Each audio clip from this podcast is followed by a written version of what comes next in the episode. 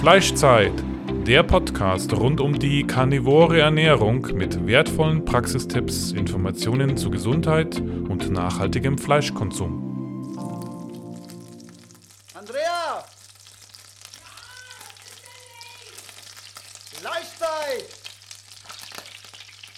Okay, herzlich willkommen zu einer neuen Folge Fleischzeit Podcast. Ja, heute mal wieder mit einer Erfolgsgeschichte ich glaube, man kann es so nennen. Wir haben den Christian heute zu Gast bei uns im Podcast. Ähm, Carnivore-AT, stimmt das? Ist dein Instagram-Name? Das stimmt, Dave.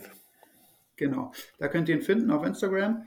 Und der Christian ist heute hier, um so ein bisschen zu erzählen, was sich für ihn alles gebessert hat durch die Umstellung auf eine Carnivore-Ernährung. Hallo Christian, wie geht's dir? Hi, danke Dave, mir geht's gut, alles gut hier. Andrea ist auch da. Genau, ja. Mhm, hallo. Also, alle vereint im Dezember hier. Ähm, ja, Christian, wie, wie sah denn deine Gesundheit aus, bevor du zur Carnivoren Ernährung gekommen bist? Welche Probleme haben bestanden und ähm, wie bist du damit umgegangen? Äh, vor Carnivore war meine äh, Gesundheit eher bescheiden. Eigentlich seit äh, Beginn meiner Lebenszeit an habe aber nie einen Connex machen können und mir ist immer schlechter und schlechter gegangen letztendlich. Also äh, mit 18 Jahren zum Beispiel das erste Mal richtige Darmprobleme gehabt und alles, was damit zusammenhängt. Man kennt das ja, Depression, Hauterscheinungen. Äh, habe aber nicht den Connex machen können. Das ist immer wieder gekommen und äh, bei Stress immer schlimmer geworden. Ja, und 2018 habe ich dann zum Glück dank des Internets und ohne Ärzte den richtigen Weg für mich gefunden und bei dem bin ich äh, bis heute geblieben. Wie alt bist du jetzt, wenn ich fragen darf? Äh, ich bin vor, am 23. November 40 geworden. Okay, alles Gute nachträglich. Dankeschön. Und wie, du bist jetzt seit 2018 quasi Carnivore? Ja, genau. Seit Oktober 2018 habe ich begonnen. Und du hast einfach eine kalte Umstellung gemacht, das heißt von einem auf den anderen Tag oder hattest du eine Keto-Übergangsphase, ähm, was ja viele Leute haben, die bei uns im Podcast sind. Wie Nein. sah das bei dir aus? Und Nein. Wie, ja. wie, wie war die Umstellung?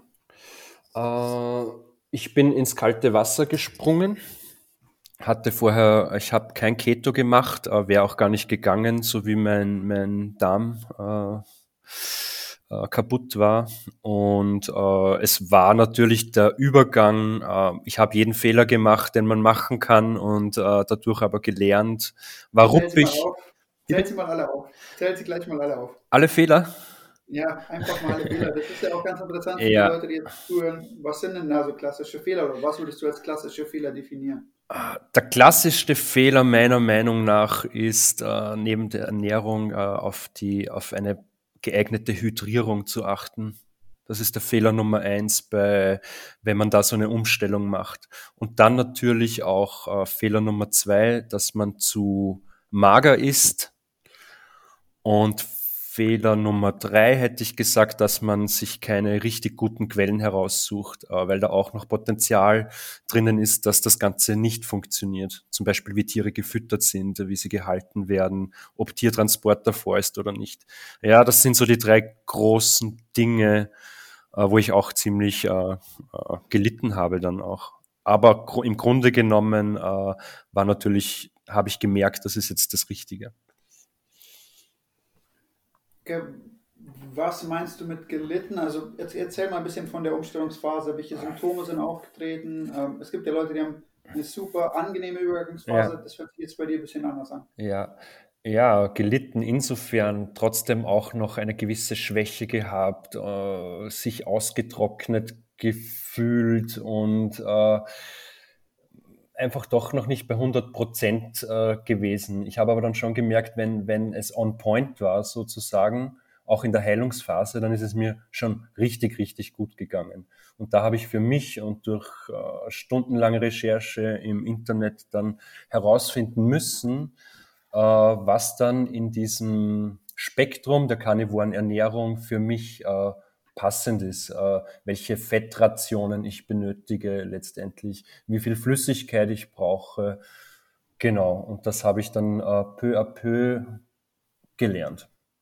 Was waren denn, jetzt gehen wir mal auf den ersten Punkt ein, den du genannt hast, was waren denn deine Erkenntnisse für die Hydrierung? Was ah. war da wichtig und äh, wie bist du damit umgegangen? Was hast du gemacht, um das zu optimieren? Ah. Ich habe mir letztendlich, um es dann wirklich zu wissen, eine, eine Waage gekauft, die auch da die, die Flüssigkeit im Körper misst und habe dann so gesehen, okay, wenn ich da über 60 Prozent zum Beispiel bin, dann, dann ist mein Körper ausreichend hydriert.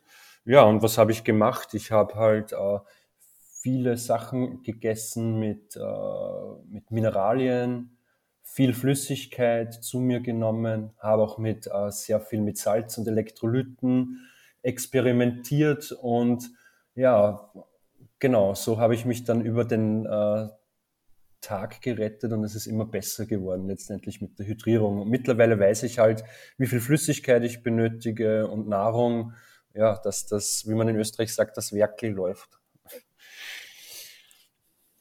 Okay, wie ist es allgemein, woher beziehst du deine, deine Lebensmittel?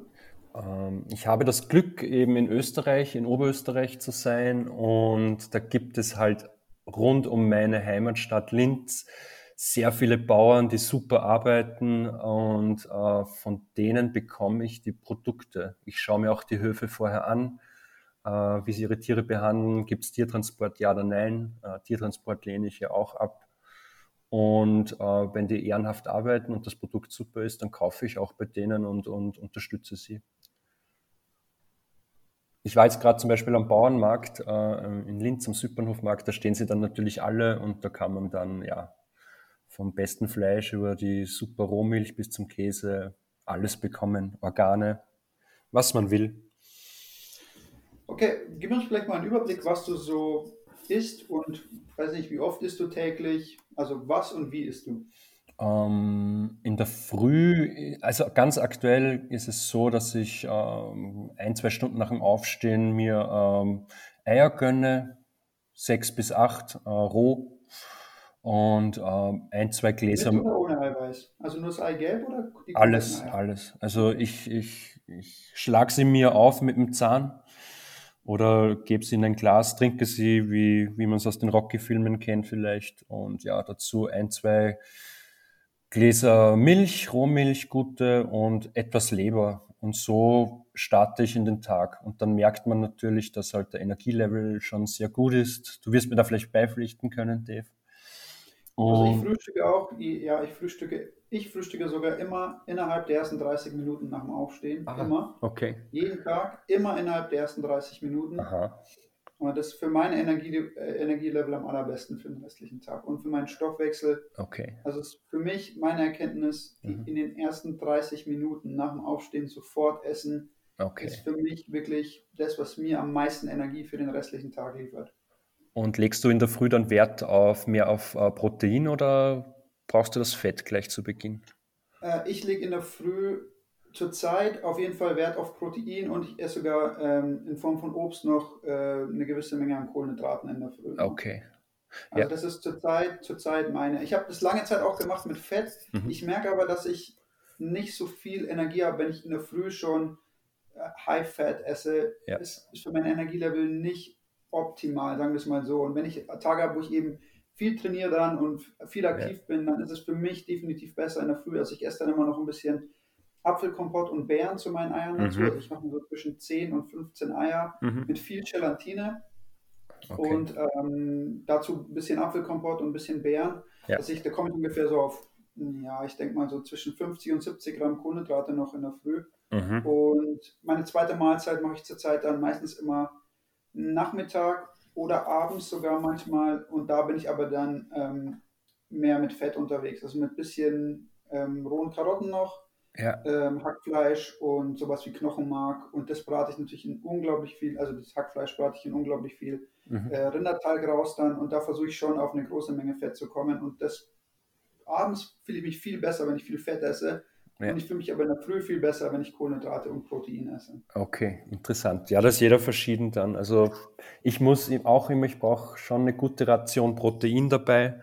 Das merke ich auch, wie dann äh, die Energie anders ist, nämlich äh, besser und auch die, die Stimmung ist energetischer. Das ist schwer zu erklären, aber durchaus positiv. Also ich will immer, dass eine gute Portion äh, Protein dabei ist und, und Fett, äh, je nachdem. Also da höre ich dann natürlich auch auf meinen Körper, habe diese Körpersignale auch lernen müssen in, im Laufe der Zeit und ja, dann weiß ich halt, okay, jetzt brauche ich wieder etwas Fett, mache mir dann etwas Butter dazu und ja, das haben wir ja auch schon ein paar Mal im Podcast besprochen. Da ging es auch um die Menge an Protein, die man in der Früh zuführt, um mhm. zum Beispiel so einen Leptin-Reset durchzuführen ja. um, und da das Gehirn mehr oder weniger wieder neu zu kalibrieren. Und äh, das hat zum Beispiel der Moritz Schäfer bei uns auch schon erzählt, mhm. dass er das mit seinen äh, Klienten macht. Und äh, ich mache das auch mit meinen Klienten. Und diese große Menge Protein in der Früh ja. hat echt, also aus meiner Erfahrung heraus, wirklich die besten Auswirkungen für Sättigung, für ja. Hormonbalance, ähm, für Energielevel. Also das Protein in der Früh ist wirklich essentiell. Also selbst wenn ich jetzt ähm, mich, wenn ich jetzt weder Kohlenhydrate noch Fett essen würde, ich würde in der Früh immer Protein essen. Ja. Immer Protein. Das ist das Wichtigste. Und dann kann man es natürlich anpassen. Ne? Wie, wie sieht der restliche Tag ja. aus? Habe ich, keine Ahnung, Vormittag noch ein Workout oder keine Ahnung, bin, mhm. ich, bin ich unterwegs die ganze Zeit, den ganzen Tag? Also zum Beispiel, wenn ich in den Wald rausfahre, dann esse ich in der Früh auch äh, schon eine, eine, große Menge Kohlenhydrate noch, weil yeah. ich einfach die Energie dann brauche. Mhm. Und wenn ich dann abends heimkomme vom Wald, vom Holzhacken und trainieren und ähm, ja, was auch immer wir im Wald machen, da esse ich dann mein Protein und mein Fett und bin dann optimal gesättigt und total entspannt abends. Ne? Yeah. Also, aber wirklich, das Protein in der Früh ist wirklich so ein Anker, den jeder haben sollte, um einerseits die Hormone richtig zu regulieren und ja. zweitens einfach ähm, allein schon das Protein an sich gibt ja schon sehr viel auch eine Sättigung und ein Stück weit auch Energie, ne? Versorgung ja. einfach. Auch wenn es kein Energieträger ist, aber es gibt doch in gewisser Weise schon auch Energie, stabilisierten Blutzucker auch ein bisschen, von dem her. Ähm, ja. Also Protein muss ich auch sagen, ist ein äh, ist für die Sättigung, das merke ich auch ziemlich gut. Also ich war da früher eher immer, habe immer so sehr viel das Fett forciert, aber mit der Zeit bin ich dann auch äh, in Richtung äh, Protein auch gegangen und habe halt zum Spielen begonnen. Und wie wirkt das jetzt? Und ja, Prote Protein hat echt viele Benefits für mich. Also ich mag das sehr, diesen, diesen, das zu spüren. Ja, das, das muss man dazu sagen, ne, das ist auch jeder unterschiedlich. Also Andrea ist ja jemand, der hält das Protein sehr moderat. Stimmt's, Andrea? Ja, genau. Wenn ich zu viel Protein esse, dann tut mir das nicht gut. Dann komme ich aus meiner Ketose raus, dann komme ich in einen, in einen Hangry-Zustand, also äh, Hunger ähm, und Ungeduld. Ähm, also da bin ich, ich brauche immer konstant große Mengen Fett, also immer wirklich ein Viertel Fett. Ähm, und ich kann mir das gut vorstellen, Dave, bei dir also unmittelbar nach dem Aufstehen, das habe ich ähm, äh, zu essen. Das mache ich jetzt im Moment nicht, weil ich aber immer noch eine Tasse Kaffee habe, die mich äh, am Morgen durch das Koffein pusht mich halt einfach. Und erst wenn dann der, ja, weil ich habe ja morgen keinen knurrenden Magenhunger, sondern ich habe am Morgen nur so ein, ich bin schlapp und brauche irgendwas zum Antreiben. Und ja, da ist für mich halt die Kaffeetasse der Ersatz für was zu essen. Und ganz ehrlich, ähm, schmeckt mir, ich, mir schmeckt das Essen halt so viel besser, wenn ich richtig hungrig bin. Und ich genieße es eigentlich mehr, um, um, um 9 Uhr zu essen, auf einen richtigen, richtigen Hunger, als um 6 Uhr einfach nur auf so ein, so ein Ich will aufwachen. Mhm. Das hat auch viel, du hast das gerade angesprochen, das hat auch viel mit, der, mit, dem, mit dem Zustand des Energiestoffwechsels zu tun. Also ob du im Glykogenstoffwechsel bist oder, oder, oder ob du im Fettstoffwechsel bist. Äh, das sind zwei Dinge, die da auch mit reinspielen. Also ich habe aus Erfahrung merke ich, dass viele Leute, die eben in der Ketose sind, dann in der Früh wirklich weniger Hunger haben. Und dann da auch oft, also das machen ja viele Leute, die die Keto machen, dann eben da nur den Kaffee trinken oder brauchen. Ähm, das ist so ein, glaube ich, so ein grundlegender Unterschied auch. Obwohl ich meine Leute, die zum Coaching zum Beispiel, die auch in der Ketose sind, lasse ich trotzdem in der Früh essen, eben aus den Gründen, ähm, zum Beispiel die Kalibri Kalibrierung von den Hormonen und ähm, von der Hormonausschüttung übers Protein. Aber im Grunde ist das auch ein Unterschied, den ich schon bemerkt habe, dass Leute, die in der Ketose sind, in der Früh definitiv nicht so schnell Essen brauchen wie Leute, die nicht in der Ketose sind. Also das ist auf jeden Fall ein Unterschied. Ja, ja, ja. Genau. Okay, ja, dann zurück zu dir, Christian. Christian. Ja, genau. Erzähl mal ein bisschen ah, ja, weiter. Genau. Ich bin abgerutscht. Ja, genau. Christian, mich würde jetzt interessieren, du hast jetzt eben ähm, nur qualitative Angaben gemacht. Mich würde also jetzt wirklich mal eine quantitative Angabe interessieren. Welche Mengen Flüssigkeit trinkst du am Tag und welche Mengen ähm, Fleisch isst du am Tag, beziehungsweise Eiweißträger, würde ich jetzt mal sagen. Eier würde ich jetzt da auch mit mhm. reinnehmen in die Grammzahl. Und was ist ungefähr so der Fettanteil? Puh, ich tracke ja gar nichts mehr mittlerweile, habe ich früher gemacht. Äh, ich kann es euch Pi mal Daumen geben. Äh, also ich komme sicher auf 1 zu 1 Fett to Protein über den ganzen Tag verteilt. Wenn nicht äh, womöglich auch ein Überhang zum Fett ist. Und ja, das sind dann halt so, also ich trinke ungefähr zwei Liter Milch am Tag, vielleicht nochmal so viel Wasser, kommt aber dann drauf an, wie viel Hunger dann da ist, ah, wie viel Durst da ist. Äh, Fleisch am Tag habe ich eigentlich sehr runter geregelt. Das war in meiner strikten Carnivore-Zeit, also in der Heilungszeit, habe ich das sicher bis zu einem Kilo am Tag äh, vertilgt. War auch nötig in dieser Phase. Mittlerweile bin ich da angelangt bei drei bis 500 Gramm maximal und der Rest äh, sind Eier, ähm, 10 bis 15 Eier am Tag, ähm, hin und wieder ein, das ein oder andere Stück Käse. Ich mache mir den Käse auch selber. Ähm, und was noch? Ich habe auch begonnen, jetzt wieder äh, Fruchtsäfte zu machen. Ähm, ich möchte nach wie vor keine Ballaststoffe äh, zu mir nehmen. Das habe ich auch schon probiert und das Experiment ist nicht gut verlaufen und so entzapfte ich mir das halt oder stecke mir ein Stück Orange in den Mund und, und spuck den Rest halt wieder aus. Also ich habe ja eins zu eins Fett zu Protein und aber ich kann es dir jetzt nicht sagen, wie viel das in, in, in Gramm letztendlich sind oder so. Aber 1 zu 1 betrifft das Verhältnis Gramm ähm, Eiweiß zu Gramm Fett. Genau. Und in Kalorien sind es dann 70 Prozent Eiweiß und 30 Prozent Fett. Also so die Sean Baker Way. Das heißt, du hast ungefähr einen Fettanteil von 17 Prozent an der Nahrung. 70, ja.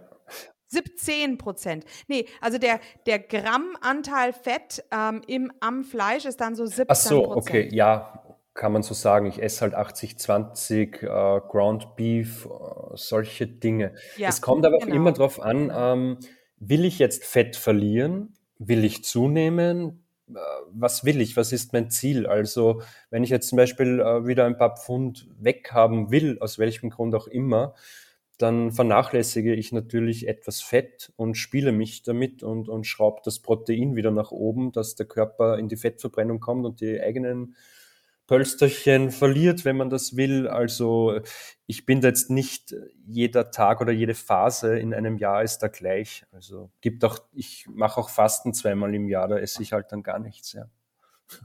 Mhm, mhm.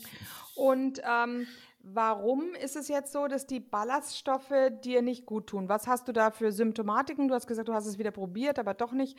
Ähm, was ist da die Schwierigkeit? Blähungen. Also das ist jetzt das, was dann die Schwierigkeit ist in, in, in der aktuellen Phase. Und äh, früher mit, der, mit dem Übermaß an Ballaststoffen, Kohlenhydraten waren das natürlich äh, ganz andere äh, Symptome äh, noch einmal von der Schwere her. Jetzt sind es halt nur Blähungen, aber das mag ich halt auch nicht. Ja, und so entzapfte ich mir halt äh, Orangen, und solche Dinge und, und das funktioniert eigentlich sehr, sehr gut. Äh, das Einzige, wo ich auch aufpasse manchmal ist, dass ich nicht jetzt äh, Frucht mit, mit Milch oder, oder einem Fleisch oder so unmittelbar äh, vermische. Also da passe ich auch hin und wieder auf, dass ich meinen Fruchtsaft einzeln habe und alles andere ist aber dann egal, was jetzt animal-based ist. Mhm, mh. Interessant, Frage, ja. Warum, warum mischst du es nicht, vielleicht auch mal für die Leute, damit die das verstehen, warum mischst du jetzt keinen Fruchtsaft mit Fleisch zum Beispiel?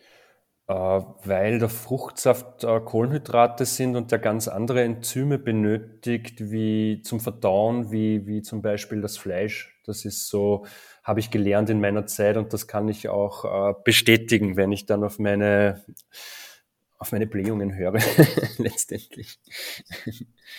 Also da muss ich, ähm, muss ich sagen, bei mir hat sich das gebessert. Also ich Ja. kann mittlerweile Fleisch und Obst zusammen essen. Also wo ich, wo es gar keine Probleme gibt, ich weiß nicht, ob da ein grundlegender Unterschied ist, aber mit Eiern und Obst in Verbindung gibt's, hatte ich noch nie Probleme. Da gab es nie Probleme. Ja. Ähm, bei Fleisch und Obst schon ein bisschen mehr, wobei sich das bei mir jetzt geregelt hat. Also mein Verdauungstrakt kann damit jetzt sehr gut umgehen, auch vielleicht nochmal auf die ähm, Ballaststoffe einzugehen. Ich hatte früher auch extreme Probleme mit Ballaststoffen. Ja. Bei mir war es dann tatsächlich so, als ich die langsam wieder ein bisschen eingeführt habe, also ich esse fast keine, aber wenn ich sie esse, dann ist es halt mal zum Beispiel Apfel oder auch Mhm. Orange oder Mandarine mal. Also das sind dann auch so meine Ballaststoffe. Mhm.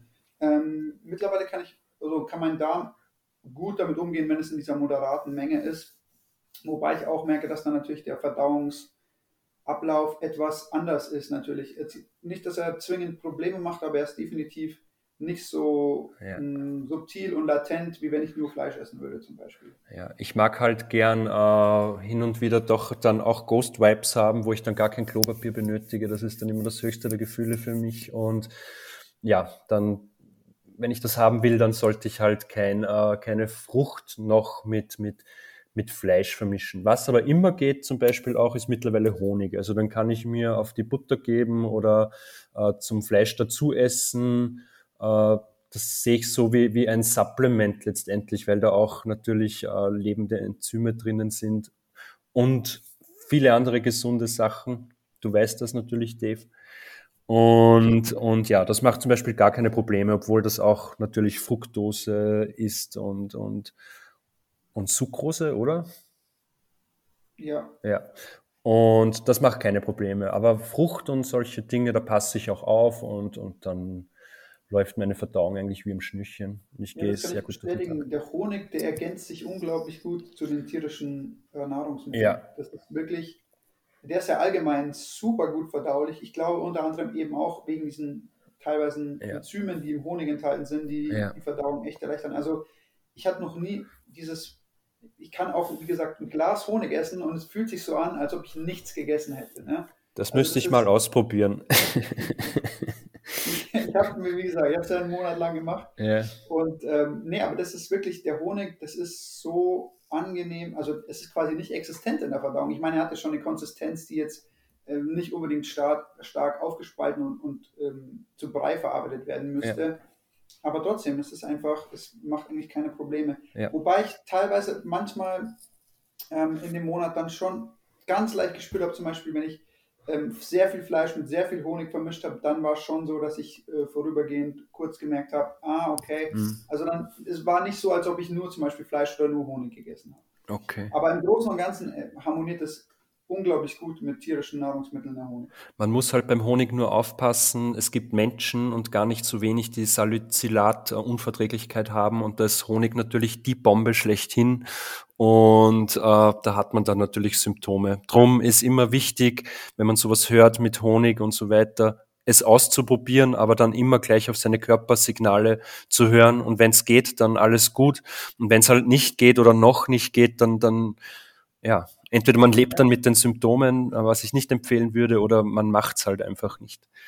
Dann gebe ich dir vollkommen recht. Aber das ist bei jedem Lebensmittel so. Ne? Ja, Einfach schauen, Ja. auf den Körper hören Genau. und dann muss man sich einfach eingestehen, okay, funktioniert noch nicht. ja, Und dann muss man entweder eine andere Kombination wählen oder einfach nochmal ein bisschen warten, vielleicht wieder probieren und vielleicht funktioniert es dann besser, wenn der Darm besser regeneriert ist ja. und der körperliche Zustand sich schon allgemein verbessert hat. Vielleicht, vielleicht auch nicht.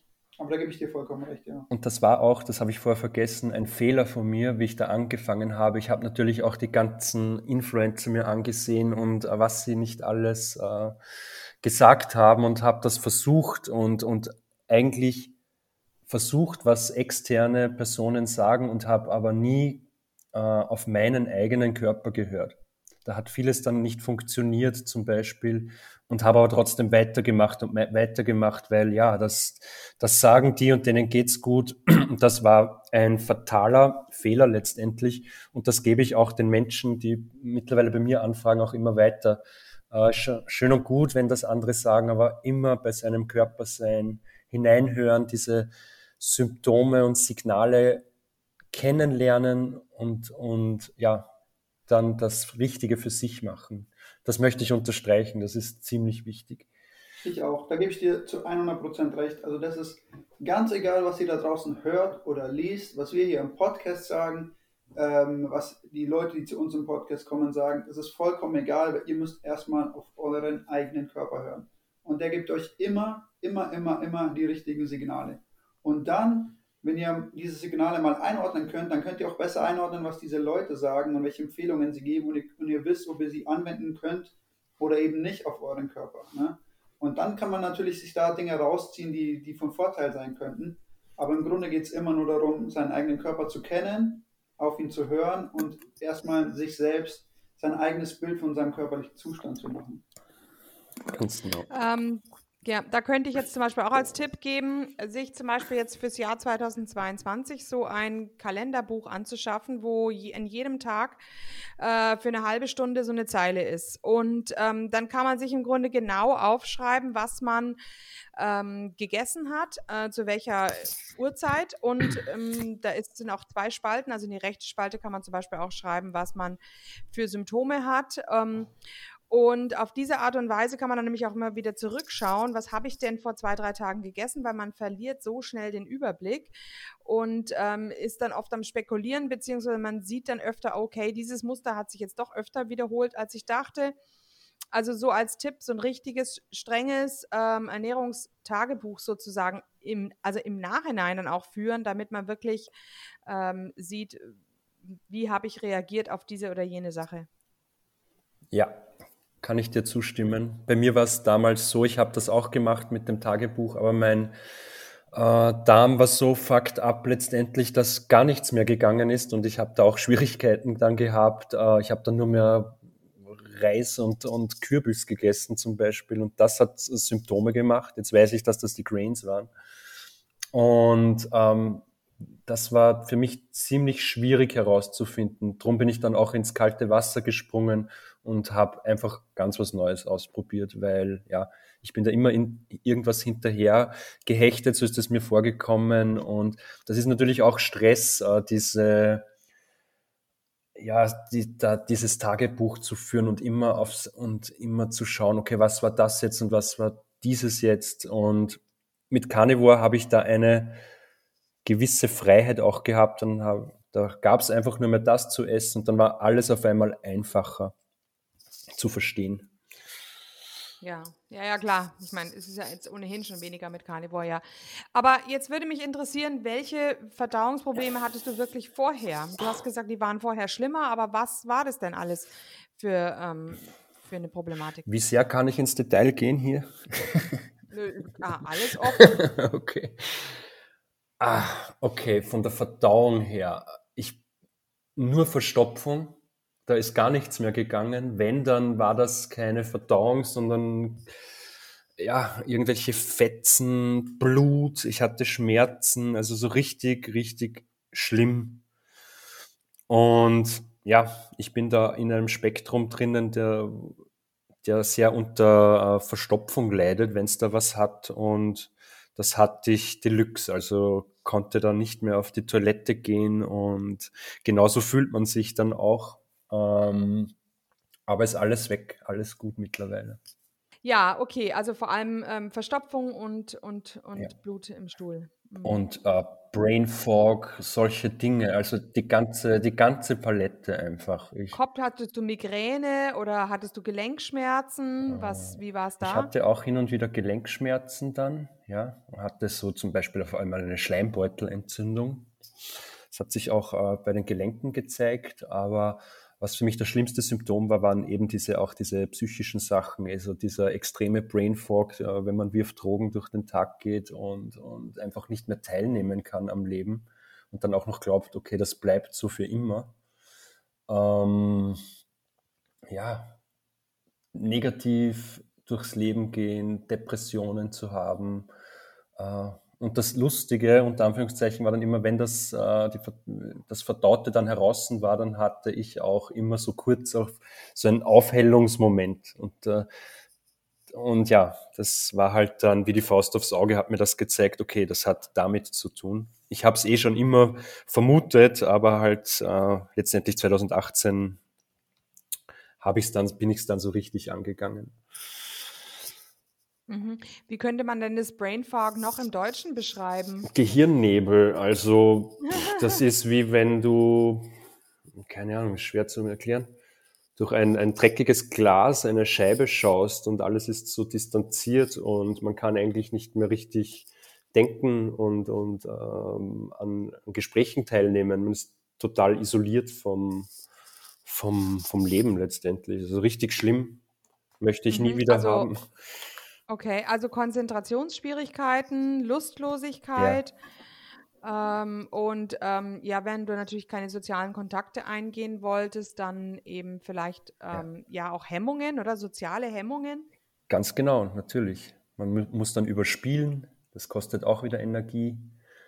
Apropos Energie, natürlich auch damit einhergehend, wenn äh, die Nährstoffe oder was auch immer man zu sich nimmt, dann überhaupt nicht mehr ankommt, dann äh, hast du natürlich auch keine Energie mehr. Also ich war da in der schlimmsten Zeit, kurz bevor ich dann Carnivore äh, gefunden habe, auch schon bettlägerig. Hab's dann natürlich auch mit Veganismus und so probiert kurz und weil ja so gesund. Und dann hatte ich aber nur mehr, ja, letztendlich, glaube ich, knapp über 60 Kilogramm. Und ja, das war dann ziemlich tragisch eigentlich schon. Mhm. Wie, wie schwer bist du jetzt? Wie groß bist du? Ah, jetzt habe ich ein Kampfgewicht von 78, 77, 78 Kilo. Damit fühle ich mich auch gut. Äh, hohen Muskelanteil und bin 1,87 Meter groß. Ähm. Ja, ah, das ist ja, jetzt dachte ich gerade, Mikro war aus. Das ist ja Wahnsinn. Mhm. Das heißt, ähm, da warst du ja wirklich total abgemagert. Total. Mhm. Mhm. Ja, interessant. Ähm, ja, wie jetzt würde mich aber nochmal interessieren, auf wel, über welche Foren bist du eigentlich auf Carnivore gekommen? Du hast dich dann im Eng, du bist ja auch englischsprachig im Moment auf Instagram Ja. unterwegs. Ach, das, ja, genau, da hm, habe ich nochmal was, was ich anschließend ansprechen kann. Ähm, auf welchen Foren bist du dann 2018 gestoßen? Puh, also ich habe das erste Mal bin ich in Berührung gekommen mit dem ganzen äh, durch den äh, Washington, dieses Zeroing on Zeroing in on Health, äh, Charles Washington. Genau, das war, aber das war unbewusst, bin ich da, man recherchiert natürlich, wenn es einem schlecht geht und dann, was, da gibt's Leute, die nur Fleisch essen, wieder weggelegt.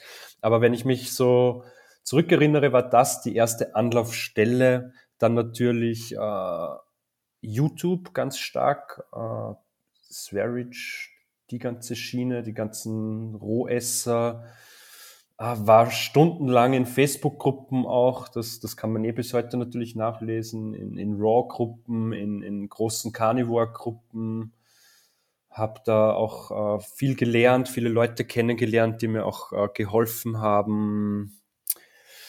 Ah, Reddit äh, ist auch eine gute Quelle, wo man, wo man mit Leuten interagieren kann, die sich so ernähren. Das habe ich viel gemacht. Ja, also ja, danke, danke Internet, muss ich an dieser Stelle sagen, dass da, dass das alles so verfügbar war und ich da echt habe lernen können. Also es waren Stunden und Nächte und ja. Aber was macht man nicht alles, um wieder gesund zu werden? Ja, ja. Und ähm, da sind wir Karnivoren alle dankbar für das Internet. ähm, und bist du dann gleich auf Roh-Carnivore gekommen oder hast du da auch noch ähm, praktisch Verbesserungen erzielt? Äh, nein, ich habe mit Cooked Carnivore angefangen letztendlich auf Basis von diesem Jordan Peterson Interview bei Joe Rogan und äh, habe dann Cooked Carnivore gemacht, auch mit Salz, mit zu viel Salz und eben in Kombi nicht auf meinen Körper gehört zu haben, hat das eher nicht so funktioniert. Also war schon viel besser als vorher, aber da war noch Luft nach oben und ja, nach gut einem Jahr, sage ich mal, oder vielleicht auch drunter, habe ich dann immer mehr roh gegessen. Dann habe ich schon einen signifikanten Unterschied gemerkt. Ich hatte auch Histaminprobleme, deswegen hat, kann, konnte ich zu Beginn zum Beispiel nur nicht abgehangenes Fleisch äh, konsumieren, was auch schwierig war zu sourcen. Und wie ich dann aber immer mehr roh und roh gegessen habe, hat sich dann wieder etwas verbessert, auch bei mir. Und dann habe ich dann gemerkt, dass auch wieder fermentierte Sachen besser gehen. Und ja, letztendlich bin ich dann bei roh geblieben. Es ist auch viel einfacher für mich und äh, die Energiekosten gehen runter bei mir in der Wohnung und ja, es ist ja, man ist dann sehr, sehr unabhängig. Du kannst ja überall schnell mal ein Fleisch kaufen, in welcher Stadt du auch immer bist, ja, und isst das halt und brauchst keine, keine Energie mehr, keinen Strom und solche Dinge. Und jetzt bin ich äh, wieder 100 Prozent bin ich roh unterwegs. Ganz selten mal, dass ich Sunnyside ab Eggs esse, aber grundsätzlich roh und dabei bleibe ich, solange es sehr, sehr gut funktioniert. Ähm, jetzt würde mich mal interessieren, weil ich habe das bei dir schon ein paar Mal gesehen, die Austern. Ich habe dir ja auch schon mal geschrieben, woher, woher bekommst du die? Weil es, habe irgendwie noch nicht geschafft, irgendwie mir jetzt mal gut Austern zu besorgen. Ähm, vielleicht klärst du mal ein bisschen auf, woher beziehst du deine Austern, wie viel isst du davon und vielleicht gib auch mal den Leuten da draußen so ein bisschen mit, was das Gute an den Austern ist. also das Gute an den Austern ist, dass es mal mir persönlich sehr positiv auf die, also die Stimmung beeinflusst. Ähm, die Libido steigt, das merkt man dann in der Früh natürlich als Mann. Ähm, es schmeckt geil ähm, und, und es ist natürlich vollgepackt mit, mit allem, was, was gut ist letztendlich. Es ist sehr viel Kupfer drinnen. Äh, ja, du hast gutes Mikronährstoff. Zink, Eisen, ja, Selen, ja. Vitamine, alles drin. Alles. Es kommt aus dem Meer. Du hast sogar äh, diese, diese natürlichen Salze drinnen, wenn man das haben will. Ähm, ja, also Austern sind super. In Linz bei mir kaufe ich das halt auch am Markt. Da gibt's Fischmärkte. Jetzt mache ich Werbung. Das ist die Goldküste zum Beispiel. Da bekomme ich am Freitag, wenn ich will, rufe ich vorher an und bekomme dann halt meine Austern. Äh, es ist natürlich nicht günstig. Also es kostet bei uns, wir sind jetzt keine äh, Stadt am Meer, kostet halt eine Auster, ich glaube, 2,50, 2,60. Aber ich sehe so. Wie viel isst du da davon? Wie bitte? Wie viel isst du da davon? Ah, ich gönne mir da einmal in der Woche um die 10. Und ich sehe es als, als super Supplement, wenn ich das dann vergleiche mit irgendeinem äh, ja, Biogeno, Biogener Supplement Schrott, muss ich sagen, also irgendeiner Fabrik, was halt auch nicht günstig ist, ja, dann greife ich natürlich zu den Austern und, und ja, es funktioniert richtig gut. Äh, solltest du auch mal ausprobieren. Ich habe zurzeit ähm, die Oyster Max. Ich weiß nicht, ob du die kennst. Das ist ein, das ist ein Supplement, ja. das ist quasi Austern, Austern ähm, pulverisiert und in Kapseln abgefüllt, also Aha. ohne Zusatzstoffe, ohne alles. Ja. Weil ich eben bis jetzt nicht geschafft habe, wirklich m, gut an Austern ranzukommen. Ja. Und ich nehme das, also das ist okay. wahrscheinlich das nächstbeste zu ja, Austern einfach so essen, ist das Oyster Max. Ja. Ähm, das ja, hat mir der, der Moritz Schäfer empfohlen damals und seitdem nehme ich das und das ist wirklich überragend. Also da wirklich auch genau die Dinge, die du jetzt beschrieben hast. Ich meine, es ist ja im Prinzip einfach ne, Austern. Ja. Austern pulverisiert, getrocknet pulverisiert. Ähm, kann ich jedem empfehlen, der jetzt ähm, nicht unbedingt ähm, so viel Geld für Austern ausgeben möchte, kann ich dieses Oyster Max empfehlen. Ich muss noch mal genau schauen, wie, ähm, also das Produkt heißt Oyster Max, wie die Marke heißt, müsste ich noch mal schauen. Mhm. Ich find, das ist, kann ich empfehlen. Ich finde es halt auch geil, das kommt noch dazu, also überhaupt Nahrung in der Hand zu haben und auch bei den Austern das zu öffnen und sich die Zeit zu nehmen. Ähm, ja, also das, das mag ich sehr gerne. Ähm, ich habe vor einiger Zeit Austern besorgt, weil ich eben auch neugierig war beim Großmarkt. Ähm, also das wäre ein Tipp, Dave. Beim Großmarkt gibt es die meistens, die haben ja dann so eine Frischfischabteilung. Mhm. Ähm, und ich habe dann voller Zuversicht sehr, sehr viele gekauft. Ich weiß nicht, zehn Stück oder so. Und ich, sie haben mir aber überhaupt nicht geschmeckt. Sie sind also alle im Müll gelandet. Oh, ähm, oh mein Gott. Oh mein, oh mein Gott. Gott. Ähm, also grundsätzlich weiß man ja, dass alle Formen von Muscheln sehr ähm, mineralstoffreich sind. Also ich denke, wenn man jetzt so wie ich dann einfach nur die Kotze liebt, dann ist das auch in Ordnung und nicht zum Kotzen. genau. Ähm. Jedem das, jedem das, was er am meisten mag. Ja, ich muss sagen, also ähm, manchmal merkt man natürlich dann, wenn man, also wenn ich die Oyster Max, diese meine zwei Kapseln mal in der Früh oder so genommen habe, dann manchmal merkt man schon, dass dieser Geschmack von den, von den, ähm, von den Austern ein bisschen aufsteigt. Ich müsste mal, ich habe noch nie ähm, Austern so probiert, also vielleicht irgendwann mal, aber ich kann mich wahrscheinlich da nicht mehr dran erinnern. Ähm, müsste mal schauen, wie es mir letztendlich schmeckt, wenn ich Austern tatsächlich probiere und nicht nur die Oyster Max. Ich habe gestern Austern mit, mit Granatapfel zum Beispiel gemischt und ich kann nur sagen, es war auch sehr geil. Oder Orangenstücke, super. Ah ja, okay. Also das heißt also eben auch Frucht und, mhm. ähm, und, und Muscheln oder Frucht das und Eier, hast du ja gesagt, genau. ist kein Problem, ja. ne? Nur Frucht und Fleisch genau. ist nichts und Frucht und Milch, ja. okay. Ähm, jetzt hast du gesagt, dass du auch irgendwann Fermentiertes mit einge ähm, gebracht hast. Was sind denn das für fermentierte Dinge, die du da zu dir nimmst? Äh, zum einen liebe ich äh, Ziegenrohmilch, die bis zu einer Woche einfach draußen steht, wenn sich die, die Molke löst vom Rest und das dann richtig eine, eine Sauermilch wird. Also das ist so gut für meinen Darm. Äh, das spüre ich und, und merke ich dann natürlich auch, äh, nachdem ich der, von der Schüssel wieder runtergehe. Ähm, das andere große ist natürlich High Meat. Also ich fermentiere mir meine Leber äh, bis zu einem Jahr in einem Wegglas, äh, lüfte das immer und es äh, ist halt dann verrottetes Fleisch. Äh, kann ich auch Leuten empfehlen, die Probleme haben mit, mit, mit Darmflora und solchen Dingen, aber auch äh, Stimmungsschwankungen. Äh, geht gut auf die Psyche und auf den Darm im Positiven, meiner Meinung nach. Und auch wenn man sich so ansieht, äh, die, die Stories von anderen Personen, dass das recht gut wirkt. Äh, das fermentiere ich mir. Und sonst äh, war es das eigentlich, ja. Milchprodukte und, und, und Fleisch wird, wird stark fermentiert und hin und wieder natürlich auch ein gutes Dry-Age-Steak, äh, was natürlich auch bis zu 17 Wochen jetzt hängen kann. Ah ja, mhm, das ist schön. Also ich liebe so Dry Age der auch. Ich dachte jetzt äh, fermentiert, du dachtest auch, du redest auch von Sauerkraut zum Beispiel oder irgendwelchem Gemüse, was Nein. fermentiert ist. Das jetzt nicht. Zurzeit noch also nicht. nur Milchprodukte und Fleischprodukte. Ja. Mhm. Und dann hast du noch ein bisschen gesagt, ja, du hättest auch Fehler mit zu viel Salz gemacht. Ähm, Ja. Erzähl doch da ein bisschen was dazu. Ja, ich habe eben, das war auch so ein Klassiker, gerade in der Umstellung und eben auch danach, ähm, wenn sich die, der Mineralstoffhaushalt im, im Körper natürlich verändert durch Fettverbrennung. Ähm, ich war auf der Seite, dass ich einfach zu viel genommen habe. Ich habe mir da natürlich diese ganzen Keto-Foren auch durchgelesen, was da äh, empfohlen wird. Und Keto ist halt Keto. Das mag da auch funktionieren, aber ich bin dann äh, draufgekommen, leider nicht früh genug, dass ich einfach viel weniger äh, und letztendlich dann gar keins mehr benötigt habe.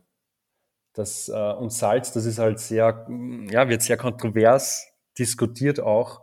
Ich bin da aber nicht dogmatisch. Ich weiß auch, dass das Benefits haben kann nach einer Sauna oder einem heißen Sommertag. Ähm, komme aber, wenn überhaupt, mit einem Bruchteil von dem aus, was halt jetzt gerade in der, in der Ketosphäre so äh, gesagt wird. Also das wäre so zwei äh, Teaspoons, das ist für mich zum Beispiel viel zu viel. Also da dehydriere ich dann wirklich und es geht mir nicht gut. Ich weiß nicht, wie das, wie das dann bei euch ist, auf welcher, ihr seid ja die Salzspezialisten oder du, Dave. Äh, ich kann diese Alltagsmische, die du da hast, das mit dem 625 Milligramm, äh, ja, das ist was, was moderat ist, hätte ich mal gesagt. Wenn ich das jetzt einmal für mich am Tag zu mir nehmen würde. Ja, genau. Also Aber alles, das was so ins halt, Fern geht mit 2500 Milligramm, das ist, das ist der Tod Das letztendlich. Problem bei der ganzen Sache, wenn wir jetzt vom Salz, also vom Natrium sprechen, ist, Ja. dass du dann durch zu viel Natrium natürlich auch wieder eine Elektrolytimbalance auslöst. Das heißt, das Natrium, wenn du zu viel Natriumüberschuss hast, zieht es natürlich das Wasser aus den Zellen wieder raus. Ne? Du Mhm. brauchst ja diese Balance zwischen Natrium und Kalium. Und wenn du zu viel Natrium zuführst, also wenn jetzt, wenn jetzt Leute, also diese Alltagsmische haben wir ja entwickelt für Leute, die wirklich aktiv sind, viel schwitzen, Sport machen und ähm, wirklich viel verlieren. Ne? Ansonsten würde ich den Leuten natürlich die Fastenmische empfehlen, weil wir dann viel höheren Kaliumanteil drin haben und Ja. da bleibt dieses Elektrolytgleichgewicht bestehen. Wenn Okay. jetzt aber Leute einfach nur die ganze Zeit Salz draufschütten, Salz draufschütten, Salz draufschütten und nicht genügend Kalium essen, dann kommt es zu einem, zum äh, Ungleichgewicht zwischen Natrium und Kalium. dann zieht es natürlich das Wasser aus den Zellen raus mhm. ähm, und dann bekommst du natürlich Durst und ähm, dehydrierst wieder, weil ähm, das Wasser folgt immer dem Natrium. Und wenn das Natrium quasi überschüssig außerhalb der Zelle ist, zieht es natürlich einerseits das Wasser raus und es äh, entsteht natürlich ein Ungleichgewicht, das dann wieder ausgeglichen werden muss und dann lagern zum Beispiel Leute wieder Wasser ein, wenn sie zu viel Natrium ja. und zu wenig Kalium haben. Aber das Problem an sich ist dann eigentlich nicht, dass zu viel Salz da ist, sondern zu wenig Kalium. Also da geht es eher dann ähm, um das Gleichgewicht, das man schafft, wenn man, wenn man Salz zum Beispiel isst, also in Form von Lebensmitteln, die kaliumhaltig sind dann zum Beispiel, oder eben sowas wie die Fastenmische, wo der Anteil viel, viel höher ist an Kalium. Mhm. Ja, und ich, für mich war auch immer dann spannend, wenn ich jene Menge Salz zu mir nehme, wie viel Wasser brauche ich dann? Und das, das, ich habe da immer herum experimentiert und letztendlich bin ich dann an den Punkt gekommen, wo ich gesagt habe, hey, fuck it, jetzt probierst du es mal, hör auf deinen Körper, erste Regel, wichtigste Regel und, und schau mal, wie lange das geht ohne und habe dann experimentiert und ja, da, da stehe ich halt jetzt. Aber das war für mich ein ziemlicher Struggle in äh, Stichwort Hydrierung im, zu Beginn.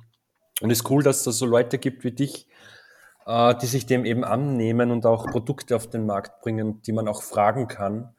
Äh, das ist mir halt, äh, ich habe zwar in Foren gefragt, da bekommst du halt 100.000 Meinungen natürlich auch und es ist cool, dass es dann halt äh, so Menschen gibt, äh, die sich halt äh, gut auskennen mit der Thematik, das anbieten, ja, und hoffentlich dann auch äh, individuell auf die Personen halt eingehen. Ja, genau. Also wie gesagt, bei der Hydrierung zusammenfassend kann man sagen, der, das Gleichgewicht zwischen Natrium und Kalium, um eben das Wasser in der Zelle zu halten. Faktisch bist du nur dann hydriert, wenn du Wasser in der Zelle hast, quasi wenn das Kalium das Wasser in die Zelle reinziehen kann. Ne? Mhm. Durch den osmotischen Druck, der herrscht zwischen extrazellulären Raum und intrazellulären Raum und dass dieses Gleichgewicht da ist, dass genügend Druck da ist, dass das mhm. Wasser in der Zelle gehalten wird. Wenn zu viel Natrium da ist und zu wenig Kalium, löst sich der Druck sozusagen auf, das Wasser geht aus der Zelle mhm. raus, wird subkutan eingelagert ähm, und ähm, natürlich, je mehr Ungleichgewicht dann da ist, desto mehr ziehst du natürlich aus, ziehst und ziehst Wasser und desto ja. dehydrierter fühlst du dich, obwohl du vielleicht sogar mehr Wasser im Körper hast, halt aber nicht da, wo es sein soll, nämlich unter der Haut und nicht in der Zelle drin. Ja. Und da ist der, der, der Trick dann eigentlich immer Natrium, äh, Kalium nach oben schrauben, mhm. ähm, weil wenn man aktiv ist und so, man braucht schon viel Natrium. Also da ist es eher empfehlenswert, wirklich das Kalium nach oben zu fahren. Entweder kaliumhaltige Lebensmittel zu nehmen oder äh, man kann auch mit Kalium substituieren. Ne? Ja. Aber ähm, der Fastenmische zum Beispiel. Aber im Grunde ist es immer das Ungleichgewicht und nicht, dass irgendwie jetzt Natrium irgendwie schädlich wäre oder mhm. ähm, zu, man das komplett einstellt, einfach Natrium zu konsumieren, weil dann kommst du auch wieder in Ungleichgewicht. Ne? Also das ist einfach, da muss man einfach genau den für sich, für seinen Körper diesen ja. Punkt finden, wo man merkt, okay, jetzt bin ich im Elektrolytgleichgewicht. Ich experimentiere auch aktuell wieder mit äh, Selleriesaft zum Beispiel, der auch einen hohen äh, Sodiumanteil hat, so sagt man, und funktioniert bis jetzt auch eigentlich ganz gut. Ja, und man sieht es ja dann auch selber relativ schnell, wo pendelt sich das ein, habe ich Wassereinlagerungen, fühle ich mich dehydriert. Ja. Ähm, ein, gutes, ein gutes Anzeichen, um zu wissen, ob man optimal hydriert ist, ist immer der Schweiß also wenn dein Schweiß salzig schmeckt, dann hast du schon ein gutes Level an Hydration einfach im Körper. Bei mir, das ist ein guter Richtwert. Bei mir geht auch Dehydrierungssymptom ist auch, dass ich eh, dass ich dann, wenn das ist oder war, dass ich dann nicht so eine gute Stimmung hatte. Ich weiß nicht, ob du das von deinen Klienten kennst, aber wenn die, wenn ich dann mich hydriere oder hydriert habe und das relativ schnell gemacht habe, habe ich wirklich fast instant gemerkt, wow, okay, da ist jetzt wieder, da ist jetzt das Positive wieder da. Das kann ich noch auch sagen von mir. Ja, das hat auch viel mit, äh, es ist ganz viele Prozesse, die mit diesem, ähm, mit der Hydrierung zu tun haben. Auch einfach, wenn man das dann auf zellulärer Ebene betrachtet, mit Natrium und Kalium, für was Kalium überhaupt zuständig ist, warum es wichtig ist, mhm. Kalium mhm. in der Zelle zu haben, Nervimpuls-Weiterleitung, solche Sachen. Ja. Und ähm, da ist es eben ganz wichtig, dass man da einfach, das ist, du willst das ist eigentlich ganz logisch. Du willst ja deine Zellen nicht ähm, ausdursten lassen, sozusagen. Ja. Ne? Also du, du willst ja die, deine Zellen nicht verdursten lassen. Das ist das Problem bei den meisten Leuten, dass sie trinken und trinken und trinken, aber ja. das Wasser kommt nicht da an, wo es hin soll, ja. nämlich in die Zelle rein. Ja. Das ganz, habe ich ein ganz lustiges Experiment eigentlich unfreiwillig gemacht im Sommer. Wir waren im Wald ein Wochenende und an dem einen Abend habe ich einfach nur eine Flasche Wasser getrunken ohne Salzmische reinzutun. Ne? Wir sind halt abends da gesessen, haben gegrillt, haben gegessen und ich habe halt Wasser getrunken Und ich hatte irgendwie so durch und habe eine Flasche Wasser getrunken, eine 1,5 Liter und war halt fünfmal beim Pissen einfach oder sechsmal, fünf ja. oder sechsmal an dem Abend wirklich richtig pissen. Und da habe ich mir noch gar nichts gedacht und am nächsten Tag habe ich mir äh, einfach meine Salzmische wieder in meine 1,5 Liter Flasche und habe dann über ein paar Stunden verteilt abends wieder die 1,5 Liter Flasche getrunken und ich war ein einziges Mal auf dem Klo noch, bevor ja. ich dann ins Bett gegangen bin. Ne? Mhm. Und dann habe ich das erste Mal gecheckt, so richtig, dass mir das so richtig bewusst geworden, hey fuck, okay, diese Elektrolyte, diese Mineralstoffe bringen das Wasser dahin, wo es hin soll, nämlich in die Zellen. Ich habe getrunken und ich hatte nicht wirklich Durst, ich habe einfach getrunken. Ne? Und habe dann gemerkt, hey, das Wasser ist in den Zellen, das läuft nicht einfach nur durch, das andere Wasser ist einfach nur durchgelaufen. Mhm. Von oben nach unten einmal rausgelaufen und ich war sechs, fünf oder sechs Mal pissen und es ist einfach nur unten wieder rausgelaufen, genauso wie es oben reinkam. Ich habe mich nicht dadurch besser hydriert gefühlt, mein Durst war nicht weg, es war einfach fast noch schlimmer als davor. Und dann habe ich meine, meine äh, Salzmische getrunken und bam, ich war einmal auf dem Klo, hatte eigentlich gar kein Durstgefühl ne, und war, war einfach super versorgt und dann ist mir das bewusst geworden, okay, diese Mineralstoffe bringen das Wasser in die Zellen. Ne? Und wenn es in den Zellen ist, wird es nicht unten wieder ausgeschieden, sondern wird genutzt, um meine Muskulatur zu versorgen, einfach um die Zellen optimal zu versorgen, um für so Dinge zu, zu gewährleisten, wie zum Beispiel die, die Muskelkontraktion, Nervenpulsweiterleitung, wenn das Kalium in der Zelle ist und das Wasser da drin ist. Ne? Und das sind eben so Punkte, die extrem wichtig sind, wenn man über Hydrierung spricht. Ja. Ich habe also ja Wasser trinken ist nicht gleich Hydrierung. Ne? Genau. Ich habe ja, seit ich diese Ernährung jetzt mache, quasi gar kein äh, Durstgefühl mehr. Und das war für mich dann auch so schwierig, wenn du, wenn ich keinen Durst mehr habe, aber trotzdem soll man sich, äh, soll man gut hydriert sein. Also es war richtig schwierig. Und ich habe bis heute keinen so richtigen, keinen so richtigen Durst mehr. Also da zeigt mir der Körper, entweder zeigt es mir richtig oder da ist irgendwas gestört noch, aber so wie. Nee, nee, ich habe auch keinen Durst. Also ich trinke mittlerweile, also es ist so, man kann es so sagen, ähm, wenn deine Elektrolytlevel mal richtig eingestellt sind ne, und diese Balance herrscht, dann hast du nicht mehr diesen Bedarf, ja. ständig große Mengen ähm, an Mineralstoffen weiter zu konsumieren, weil ähm, es reicht dann immer wieder dieses bisschen aufzufüllen. Ne? Zum mhm. Beispiel, wenn du dann schwitzt oder Sport machst, dann füllst du es auf, aber dieses Grundlevel hält dann einfach mal. Und wenn du halt dich nicht viel bewegst und irgendwie, keine Ahnung, es gibt ja viele Leute, ich auch, ich arbeite auch viel äh, vom Schreibtisch und so, ne? Mhm. Und ähm, da ist kein Bedarf, also verstehst du, was ich meine? Ja. Da ist kein großer Bedarf von Zellen Mineralstoffe zu nutzen oder aufzubrauchen oder werden auch nicht ausgeschieden oder ausgeschwitzt. Ja. Ähm, und ich schaffe es mit ganz, ganz wenig Trinken auszukommen. Also manchmal reicht mir wirklich, weil mein Elektrolythaushalt so gut ist und der optimal eingestellt ist, reicht mir auch manchmal Tage, wo ich einfach nur weiß, ich esse ein paar Mandarinen und das reicht mir schon an, an, an Flüssigkeit, an Hydrierung. Ja sozusagen, um den ganzen Tag keinen Durst zu haben. Ne? Und hm, wenn ich auch, selbst wenn ich viel Krafttraining mache, da schwitze ich jetzt auch nicht so unglaublich viel, mhm. ne? wie wenn ich zum Beispiel in der Boxhalle stehe. Da habe ich auch keinen hohen Bedarf, viel Salzmische zu trinken. Ne? Ja. Also man kann natürlich ständig trinken und das ist auch kein Problem, wenn die Elektrolyte da sind. Ähm, nur, wie gesagt, ich habe auch kein Problem, mal drei Tage trocken zu fasten. Ja. Weil mein Elektrolythaushalt einfach optimal eingestellt ist. Und da ist es natürlich dann schon so, wenn ich drei Tage trocken faste, da muss ich natürlich danach schon meinen Elektrolythaushalt wieder spürbar auffüllen, weil die natürlich alle aufgebraucht werden. Ja. Also so ein Zeichen zum Beispiel, ähm, dass du viele Elektrolyte ausscheidest, ist natürlich immer, wenn dein Urin dunkler wird. Ne? Ja. Also ich habe das zum Beispiel, jetzt habe ich letztens mal intuitiv, also was heißt intuitiv, ich habe aber nicht dran gedacht, weil ich keinen Durst hatte, aber ich habe, keine Ahnung, ich glaube es waren so, ja, keine Ahnung, 24 Stunden oder so, wo ich nichts getrunken habe. Ne? Einfach so, mhm. kein Durst. Und dann war ich am Klo und habe gemerkt, okay, mein, mein Urin wird jetzt ähm, spürbar dunkler. Und das ist dann ein Zeichen dafür, dass der Körper dann anfängt, wirklich schon Elektrolyte auszuscheiden und dass der Elektrolytbedarf wieder steigt. Ne? Weil der Körper dann natürlich dadurch, dass der Elektrolytbedarf steigt, auch die dann vermehrt ausscheidet übers Urin. Ne? Weil die natürlich gebraucht werden und äh, je dunkler dein Urin wird, desto mehr Mineralstoffe sind da drin enthalten, die du natürlich ausscheidest. Ja. Und das sind so gute Richtwerte, an die man sich einfach halten kann. Einerseits mal der Schweiß natürlich, ist der, schmeckt der salzig. Wenn er nicht salzig schmeckt, stimmen eure Elektrolytlevel auf keinen Fall.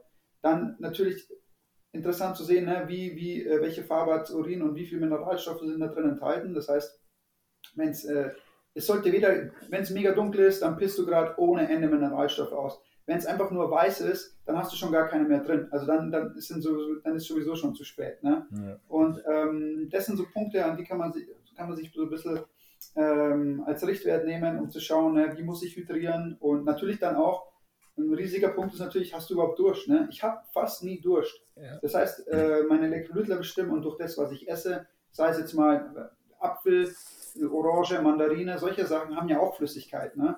Und das reicht mir meistens schon. Ja. Und oft ist es dann so, dass ich äh, zum Beispiel abends meine Elektrolyte mit Salzmische auffülle. Also dann mache ich abends, bevor ich schlafen gehe, nochmal ein Glas ähm, und trinke das ähm, einfach, um für die Nacht optimal zu hydrieren und einfach den Körper zu versorgen nochmal. Ja. Ähm, weil, ja, das, das wirkt sich dann ganz gut aus.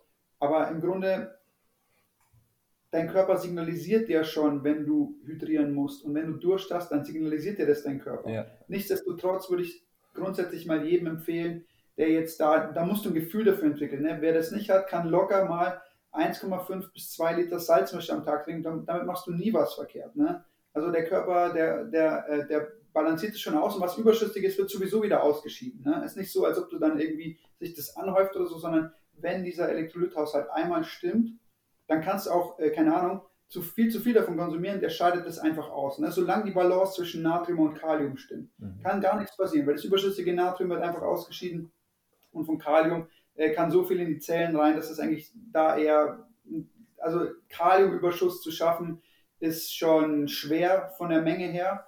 Ähm, aber im Grunde, wie gesagt, wenn der einmal steht, der Elektrolythaushalt, dann hat man einen sehr großen Spielraum ähm, für Flüssigkeitszufuhr und ähm, das Überschüssige, wenn zu viel da sein sollte, wird einfach ausgeschieden. Also man macht, macht damit eigentlich keinen Fehler. Und den meisten Leuten schmeckt zum Beispiel das Wasser mit Mineralstoffen, also mit der Salzmische, schmeckt halt das Wasser viel besser. Also die sagen halt, das Wasser schmeckt viel, ähm, wie soll ich sagen, viel voller einfach, viel einfach mineralhaltiger, einfach wie Wasser schmecken sollte. Ne? Nicht wie so, ein, wie so eine mineralstoffarme tote Katzenpisse. Und ähm, ja, ist wirklich so. Also, wenn, weiß nicht, trinkst du noch normales Mineralwasser oder hast du mal, hast du Salzmische mal probiert? Uh, ich habe mit uh, Elektrolytpräparaten früher experimentiert. Da hat mir am meisten dieses LMNT zugesagt. Element, ja. ja. Mhm. Und vom Wasser her achte ich sehr darauf, erstens, dass es aus Glasflaschen kommt oder aus einer Quelle, mehr oder weniger. Und da gibt es in Österreich ein Mineralwasser, das nennt sich Preblauer und das kann man von dem von den ganzen Inhaltsstoffen mit dem äh, Mountain Valley Spring aus den USA eigentlich vergleichen. Ist auch das einzige, was ich kenne, das natürlich die Kohlensäure drinnen hat, also wird nicht zugesetzt durch einen irgendeinen mhm. Prozess. Und das ist schon ein sehr, sehr gutes äh, Wasser. Und das trinke ich halt neben, neben meiner Milch. Und natürlich, äh, Pro-Tipp, äh, wenn man äh, Möglichkeit hat, Blut zu besorgen, äh, ist das auch ein gut, guter Hydrator meiner Meinung ja, nach. Auf jeden Fall. Ja, ja, da haben wir mit einem, der hat auch Chris geheißen, ne? Ja. Andrea. Da haben wir mit dem Chris doch drüber geredet, der auch wirklich genau, viel, der viel Chris, Blut getrunken ähm, der hat früher viel Blut getrunken und jetzt aufgrund seines christlichen Glaubens ist er ein bisschen mehr davon abgekommen. Genau. Mhm. Aber der ähm, ernährt sich ja auch ähnlich wie der Christian, also ja. salzarm, aber dann eben mit roh, ähm, genauso wie der Marvin ja auch. Jetzt wollte Dürf, ich. Entschuldige, ähm, noch, dürfte ich noch kurz ja? was sagen? Mir schmeckt mhm, zum Beispiel, ja. wenn ich roh Carnivore mache, Salz auf der Nahrung überhaupt nicht. Also wenn ich Salz zu mir nehmen würde, dann würde ich das durch Trinken oder so machen, wenn, wenn dann Mangel wäre. Aber auf meinem äh, rohen Steak oder den Organen Salz drauf zu geben, ähm, da muss ich sagen, dass das schmeckt mittlerweile für mich äh, total äh, unnatürlich und, und also schmeckt einfach nicht gut, das, das passt dann nicht. Äh, anders verhält sich das bei, einer, bei einem gekochten Steak, aber bei rohen Sachen äh, noch Salz drauf zu geben, das, das, das schmeckt mir überhaupt nicht. Mhm. Hat sich das bei dir erst so entwickelt oder war das von Anfang an so, dass du zu roh nicht salzen wolltest? Naja, wenn ich roh, ich habe es auch immer wegen dem Geschmack gemacht, ehrlich gesagt, zu salzen, wie man es halt so macht, wie man es halt auch äh, gelernt hat. Aber wenn das halt roh ist und die Quelle super vom Fleisch, ähm, dann schmeckt das so sensationell, also mir, dass ich da keinen äh, Zusatz mehr an, an, an Gewürzen. Also ich brauche jetzt auch keinen, würde mir auch nie ein rohes Steak pfeffern oder so. Das wäre für mich, äh, könnte ich gar nicht dran denken.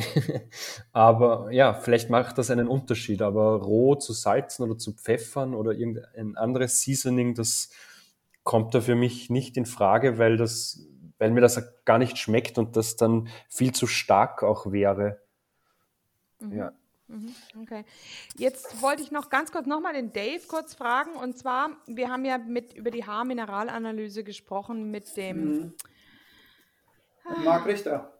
Mit Marc Richter. Und zwar ähm, geht es da ja auch sehr viel, wird das Natrium-Kalium-Verhältnis abgefragt und das ist bei sehr vielen Leuten eben hin zum Natrium verschoben. Ähm, und das heißt dann auch, dass das auch in Zusammenhang steht mit einer Schilddrüsenunterfunktion, weil für eine ähm, ausreichende Produktion von L-Tyroxin braucht man, also von Thyroxin braucht man ausreichend Kalium. Jetzt, ähm, wenn das ja ein Grundproblem bei den Leuten Leuten ist und sie sich überlegen, welche Salzmische sie bei dir besorgen, dann wäre ja eigentlich in diesem Fall die Fastenmische die bessere, ja.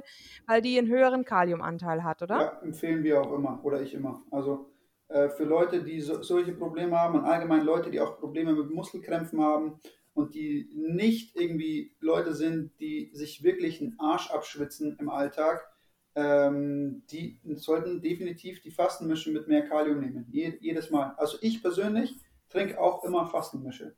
Also Alltagsmische trinke ich, wenn dann wirklich nur entweder im Sommer, wenn ich super viel trainiere und ähm, Rennrad fahre zum Beispiel oder in der Boxhalle bin auch und schwitze wie ein Ochse.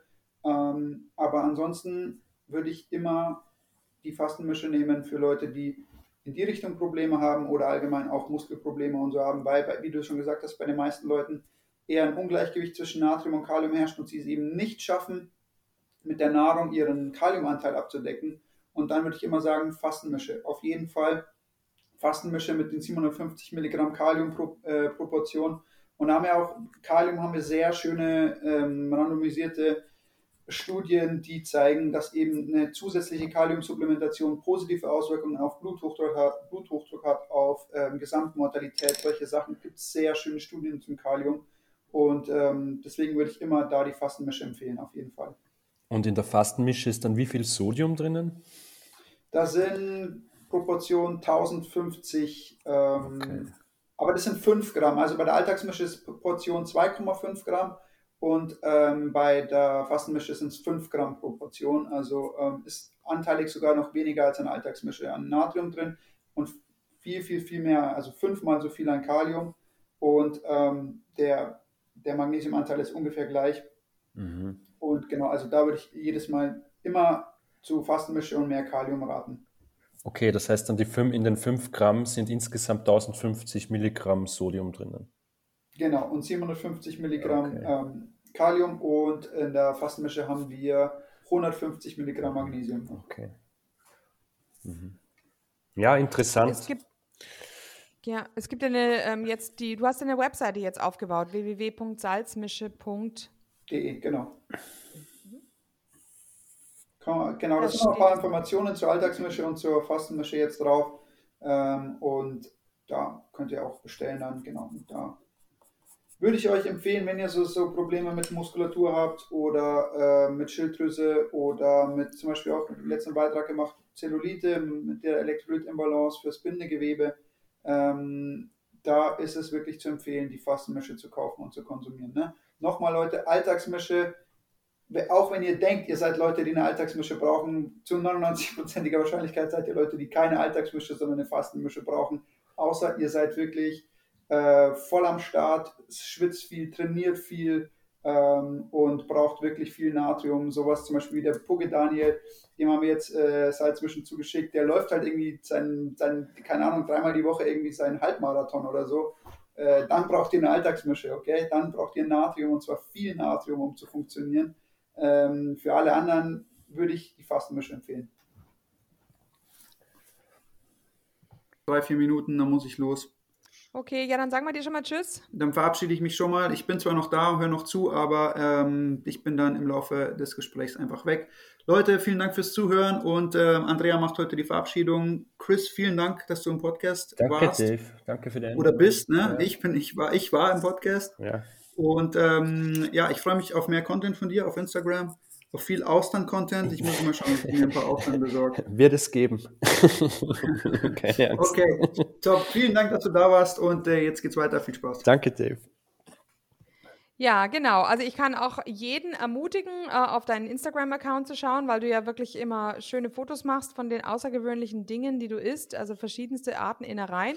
Und vor kurzem bin ich jetzt auch darauf aufmerksam geworden, da hast du also auch einen Metzger, der nur Altkühe schlachtet. Ja entdeckt. Ähm, erzähl doch mal, wie, also ich habe auch vor kurzem Altkuhfleisch gegessen und wir haben es auch roh gegessen. Was empfindest du denn da für, eine, für einen anderen Geschmack dabei? Ähm, ja, ich war da bei Lomo Alto. Ich besuche ja zurzeit mehrere Bauern, weil ich die natürlich auch vor den Vorhang holen will. Da wird es auch in Zukunft noch etwas mehr Content geben von mir. Ähm, ja, wie schmeckt alte Kuh? Also wie die das machen, die dry agen all ihr Fleisch äh, noch und mir schmeckt es sehr, sehr gut. Also echt ein, ein, eine Top-Qualität, dieses Fleisch.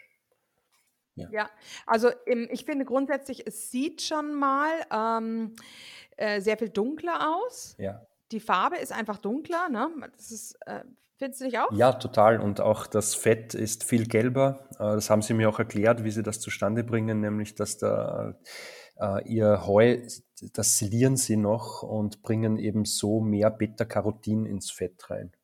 Letztendlich, kurz zusammengefasst. Und also mir schmeckt das total. Also wenn ihr die Möglichkeit habt, äh, alle, die zuhören, alte Kuh mal zu essen, ähm, ran, ran an das Fleisch sozusagen. Genau, also ich fand auch, auch geschmacklich, also nicht nur farblich, sondern auch geschmacklich, äh, schmeckt es also richtig schön nussig. Ja. Ähm, du hast jetzt gerade gesagt, silieren. Was heißt das genau, was da mit dem Heu passiert? Ähm, da wird das Heu eben das Gras gewonnen auf, auf den Wiesen, auf den Weiden und dann wird es eben äh, fermentiert. Das wird dann liegen gelassen und äh, wird nachfermentiert. Und das wird dann den alten Kühen äh, zum Fraß vorgeworfen. Äh, äh, und da nehmen sie dann auch noch äh, eine gewisse Portion an Gewicht zu. Und das Fett, das man dann zum Schluss am Teller hat, sieht dann auch dementsprechend gut und gelb aus, was natürlich ein, ein Qualitätsmerkmal ist für, für gutes Fett. Mhm. Also eine Grassilage sagt ja. man bei uns, glaube ich, auch. Ne? Genau. Mhm. Ja. Statt eben Maissilage, die ja so genau. ähm, verpönt ist, ja. weil da eben auch das alles so säuerlich wird, der ganze, die ganze Gülle, also ähm, die riecht dann richtig säuerlich, wenn ja. die ähm, Kühe Mais-Silage hatten, aber bei Grassilage ist es dann wohl was anderes. Ja, und in Österreich ist es auch so, es gibt sehr, sehr wenige Bauern, also die ich zumindest kenne, die wirklich Grass-Fed, Grass-Finished anbieten.